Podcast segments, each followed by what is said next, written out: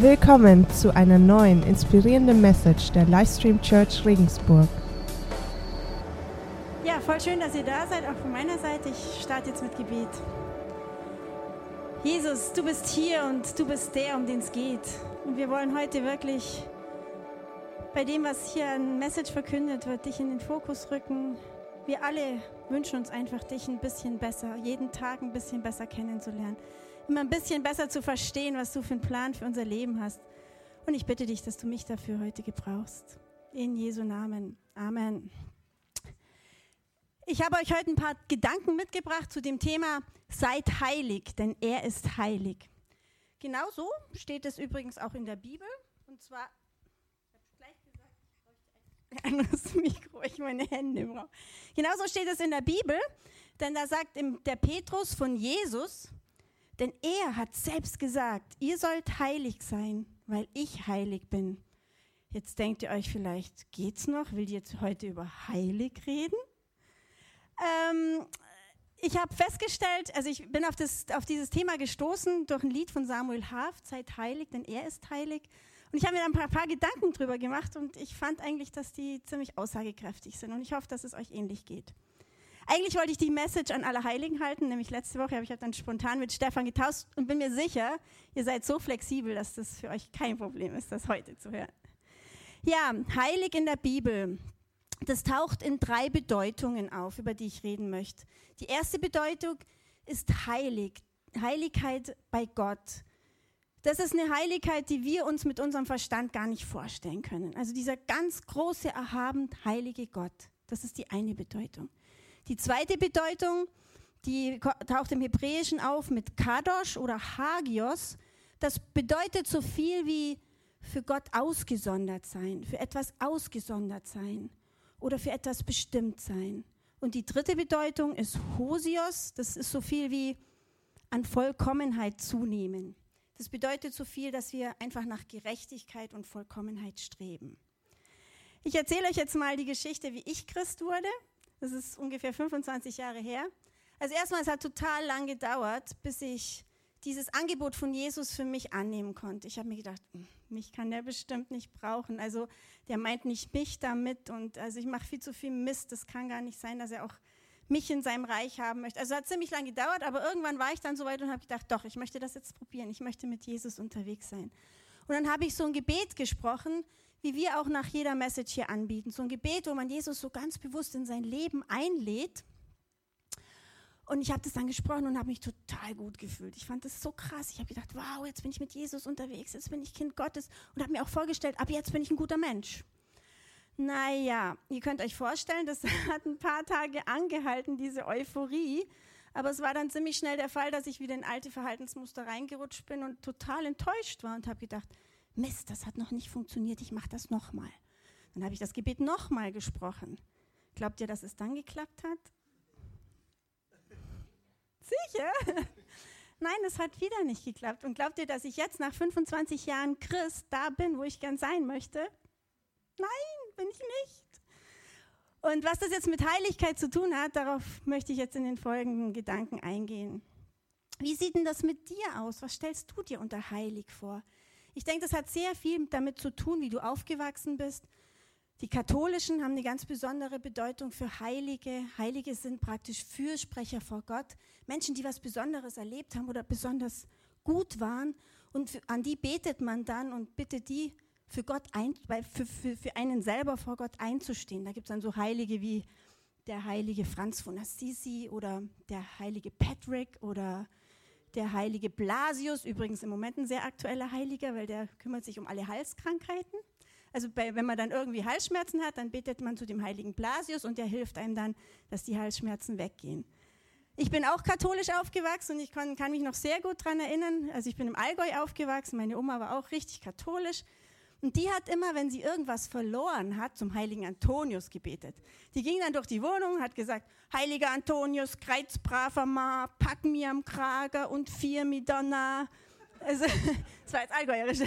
Also, das war dann so, man hatte die Vorstellung, der heilige Antonius hilft einem jetzt, diesen Gegenstand zu finden. Es hat oft funktioniert und das hat natürlich dann der Antonius verschuldet. Also, der Antonius war praktisch der Schutzheilige für alle Verluste oder so für alle Schlamper. Ja. Ich möchte mich darüber überhaupt nicht lustig machen. Die evangelische Kirche hat eine andere Bedeutung von Heiligkeit. Oder auch Atheisten haben eine ganz andere Vorstellung von Heiligkeit. Ich glaube, wenn ein Atheist hört, heilig, das ist so für ihn der Begriff, wo er sich denkt, ach, ich kann mir, glaube ich, nichts Verstaubteres vorstellen als heilig. Also heilig hat für jeden eine andere Bedeutung. Aber ich möchte mit euch jetzt heute mal angucken, was über heilig in der Bibel steht. Und dazu habe ich die erste Stelle in Jesaja 6, 1 bis 3. Da steht nämlich folgendes. Das ist die Berufung von Jesaja. Da steht, sah ich den Herrn. Er saß auf einem hohen Thron und war erhöht, und der Saum seines Gewandes füllte den Tempel. Über ihm schwebten Seraphim mit sechs Flügeln. Jeder hatte sechs Flügel. Mit zwei bedeckten sie ihre Gesichter, mit zweien ihre Füße und mit dem dritten Paar flogen sie. Sie riefen einander zu, Heilig, heilig, heilig ist der Herr der Allmächtige. Die Erde ist von seiner Herrlichkeit erfüllt.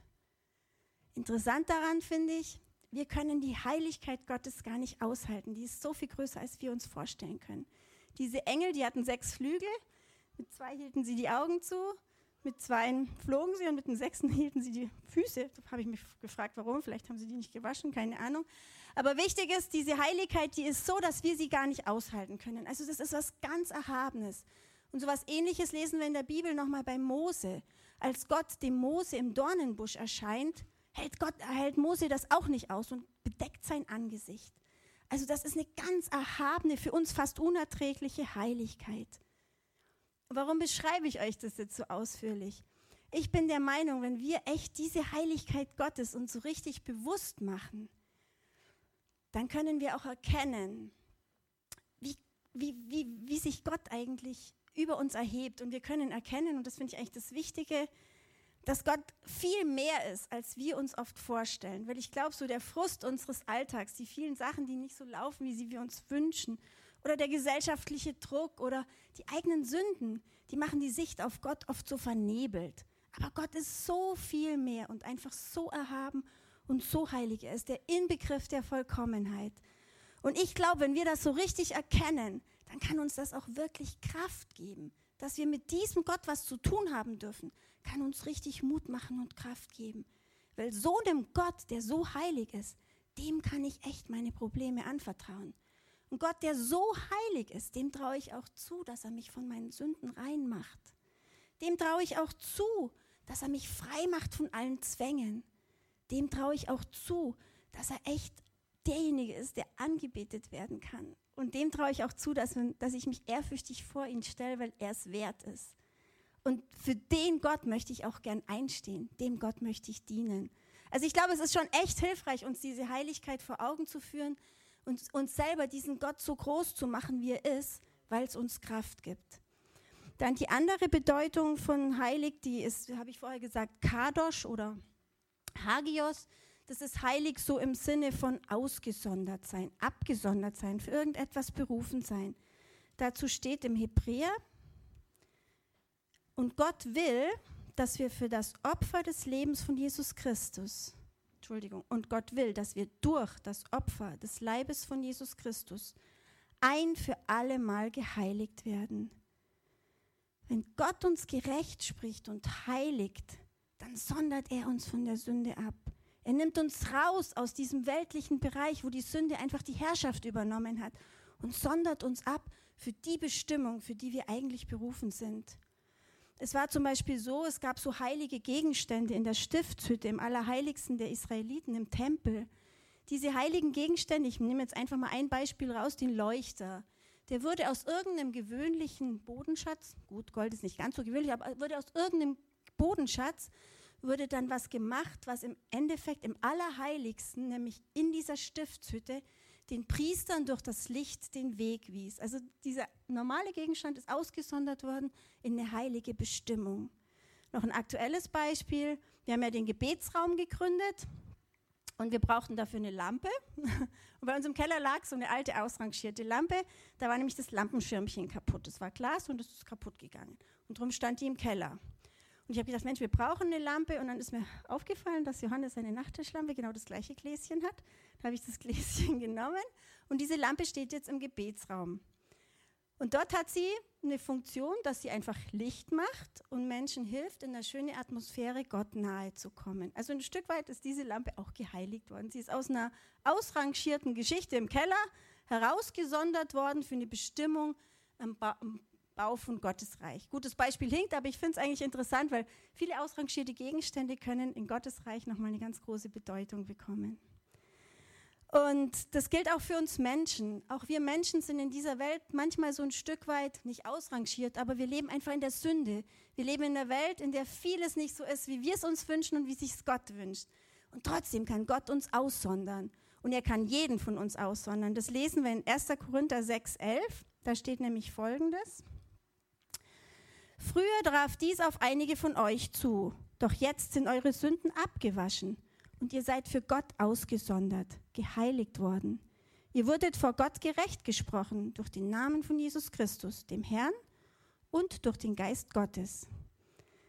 Also hier steht, wir sind ausgesondert worden, obwohl früher auf uns irgendwas zutraf. Und ich, ich lese euch jetzt mal vor, wen der da meint, auf wen das früher so zutraf. Das ist nämlich, steht kurz drüber. 1. Korinther 6, ähm, no, also 9 bis 10 steht nämlich, Täuscht euch nicht, Menschen, täuscht euch nicht. Menschen, die sich un, auf Unzucht einlassen, Götzendiener, Ehebrecher, Prostituierte, Homosexuelle, Diebe, Habgierige, Trinker, Lästerer, Räuber. Keiner von ihnen wird am Reich Gottes teilhaben. Und jetzt vielleicht nochmal die andere Bibelstelle und da steht drauf, früher traf dies auf einige von euch zu, aber jetzt seid ihr ausgesondert, jetzt seid ihr geheiligt worden. Also von diesem erlauchten Kreis von Charakterköpfen, wo Jesus da spricht oder wo, wo da gesprochen wird, die sind alle in der Lage, dann von Gott ausgesondert zu werden und geheiligt zu werden. Und ich glaube, dann sind es wir auch, oder? Also ich glaube, da steht echt nichts im Weg. Keiner fällt aus der Auswahl derer raus, die von Gott ausgesondert werden können. Und durch seine Gnade hat Gott jeden Christen, jeden, der sich auf diesen Jesus einlässt, jeden, der den Weg mit ihm, ihm geht, zu einem Heiligen gemacht, ausgesondert. Er hat uns verkauft, er hat uns erkauft, nicht verkauft. Er hat uns erkauft durch den Tod von Jesus Christus. Und deshalb sind wir ausgesondert und sind für eine heilige Bestimmung praktisch präpariert. Wir brauchen nicht mehr von dieser Welt, von Satan regiert werden. Wir sind ausgesondert für das Reich Gottes. Und jetzt noch die dritte Bedeutung, Hosius, heilig im Sinne von nach Gerechtigkeit und Vollkommenheit strebend. Also wenn wir von Jesus ausgesondert sind, wenn wir von der Sünde befreit sind, dann kann er uns auch von uns selber befreien. Weil oft stehen Sachen in uns selber total im Weg, um ein Leben mit Gott zu führen. Er kann uns auch frei machen von unserem, unserer Geltungssucht, unserem Machtstreben, unserem Anerkennungswunsch. Er kann uns von vielem frei machen. Also er kann uns von uns selber frei machen. Und dann ist es auch möglich, dass wir ein besserer Mensch werden. Und dann ist es möglich, dass wir uns durch die Hilfe des Heiligen Geistes verändern lassen. Ich habe euch heute was mitgebracht, und zwar ein Zeitungsartikel, der geht über den Papst. Wahrscheinlich sind wir eine der wenigen Freikirchen, die jetzt was vom Papst vorlesen, aber ich fand das sehr interessant und auch echt hilfreich. Ich finde den Mann wirklich toll. Und zwar, das ist äh, einfach ein Artikel über, über den Franziskus und da ist eine kurze Begebenheit beschrieben. Und zwar, zur Generalaudienz in Rom kommt im November seines ersten Amtsjahres der kranke Vinicio Riva, 53 aus Florenz. Der Körper des Mannes ist über und über mit Beulen bedeckt. Sie verunstalten sein Gesicht, wuchern unterm Haar hervor. Riva leidet von Kindheit an unter Neurofibromatose, einer Erbkrankheit. Am 6. November 2013 reist er mit seiner Tante Lotta nach Rom. Er wird einer von vielen hunderttausend Pilgern sein, die wie jeden Mittwoch den Petersplatz füllen und die vierspurige Zufahrtsstraße blockieren. Riva hofft, wenigstens einen Blick auf den neuen Papst zu erhaschen. Und seine Tante glaubt, als die beiden es doch bis nach vorn zum Petersdom geschafft haben und tatsächlich Franziskus auf sie zukommt, er wolle ihr, der Begleiterin, die Hand schütteln. Doch er ging direkt auf Vinicio zu und umarmte ihn, erzählte Lotta später. Ich dachte, er lässt ihn nie wieder los. Normalerweise haben die Menschen Angst vor Riva, vermeiden es, ihn, ihn auch nur anzusehen. Nach der unerwarteten Umarmung sagt er, das habe ich noch nie erlebt. Er hatte keine Angst vor mir. Er umarmte mich ohne Zögern, fest ohne ein Wort. ich kam mir vor wie im Paradies. Also wenn Jesus uns frei macht, auch von uns selber, dann sind wir in der Lage, Dinge zu machen, die wirklich Bedeutung haben. Ich fand es auch interessant, später steht da auch noch, dass der Obama mit ihm im Gespräch war und danach gesagt hat, es gibt wenig Führungsfiguren, die in uns den Wunsch wecken, bessere Menschen zu sein. Franziskus ist so ein Mensch. Also finde ich ziemlich toll. Und was mich halt fasziniert ist, dass dieser Mann, der ja in so einer ruhmreichen Position ist, trotzdem diese Demut, diese Bereitschaft aufbringt, echt einen Menschen zu umarmen, wovon vielleicht viele von uns sofort einen Schritt zurückgehen würden. Ich glaube, das ist das, wofür Jesus uns frei macht, wenn wir ihm echt unser Leben ausliefern. In Philippa 1, 6, da schreibt der Paulus, ich bin ganz sicher, dass Gott, der sein gutes Werk in euch angefangen hat, damit weitermachen und es vollenden wird bis zu dem Tag, an dem Christus wiederkommt. Und die Veränderung ist in meinen Augen echt nur möglich, wenn wir uns Gott total ausliefern.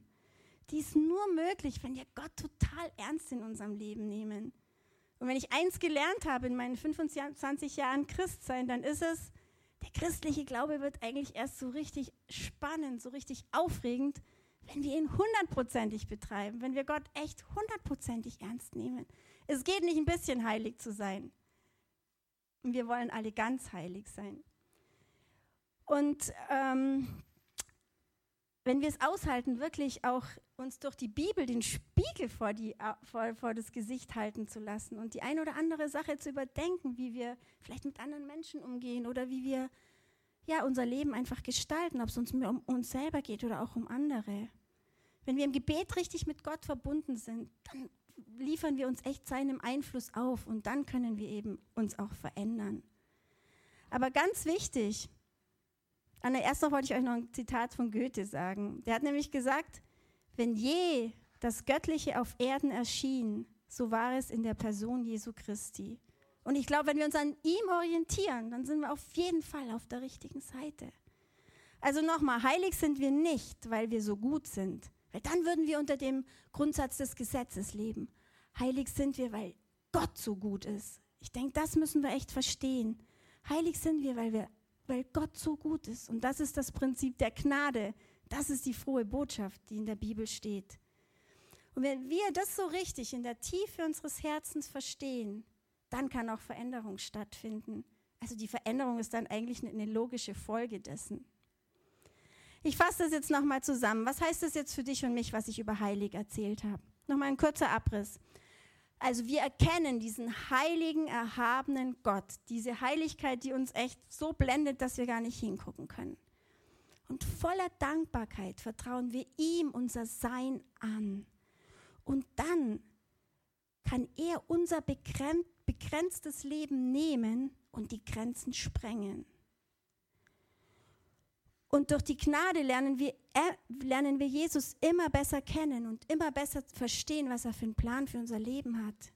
Und wir nehmen seine, seine Versprechen immer mehr in Anspruch und sind von ihm geheiligt. Und aus Dankbarkeit über diese Gnade richten wir unseren Blick immer mehr auf ihn, auf Jesus. Und ihm ins Angesicht zu schauen, verändert unser Leben. Ich habe euch jetzt ein Experiment mitgebracht. Ich hoffe sehr, dass es funktioniert. Ihr, habt, ihr seht jetzt hier gleich ein Bild, noch nicht, bitte, ich erkläre es erst. Ihr seht jetzt hier gleich ein Bild und da sind in der Mitte vier schwarze Punkte. Und auf die müsst ihr jetzt 40 Sekunden wirklich ganz intensiv gucken. Vielleicht die, die ganz außen sitzen, sollten ein bisschen reinrutschen, dass sie es auch wirklich sehen. Also 40 Sekunden guckt ihr jetzt auf die schwarzen Punkte in der Mitte des Bildes. Und dann geht das Bild weg und es hier, ist hier eine weiße Fläche. Und dann blinzelt ihr vielleicht so zwei, drei Mal und dann seht ihr was. Und wir tauschen uns gleich aus, was ihr gesehen habt. Also wirklich ganz intensiv auf die vier schwarzen Punkte gucken.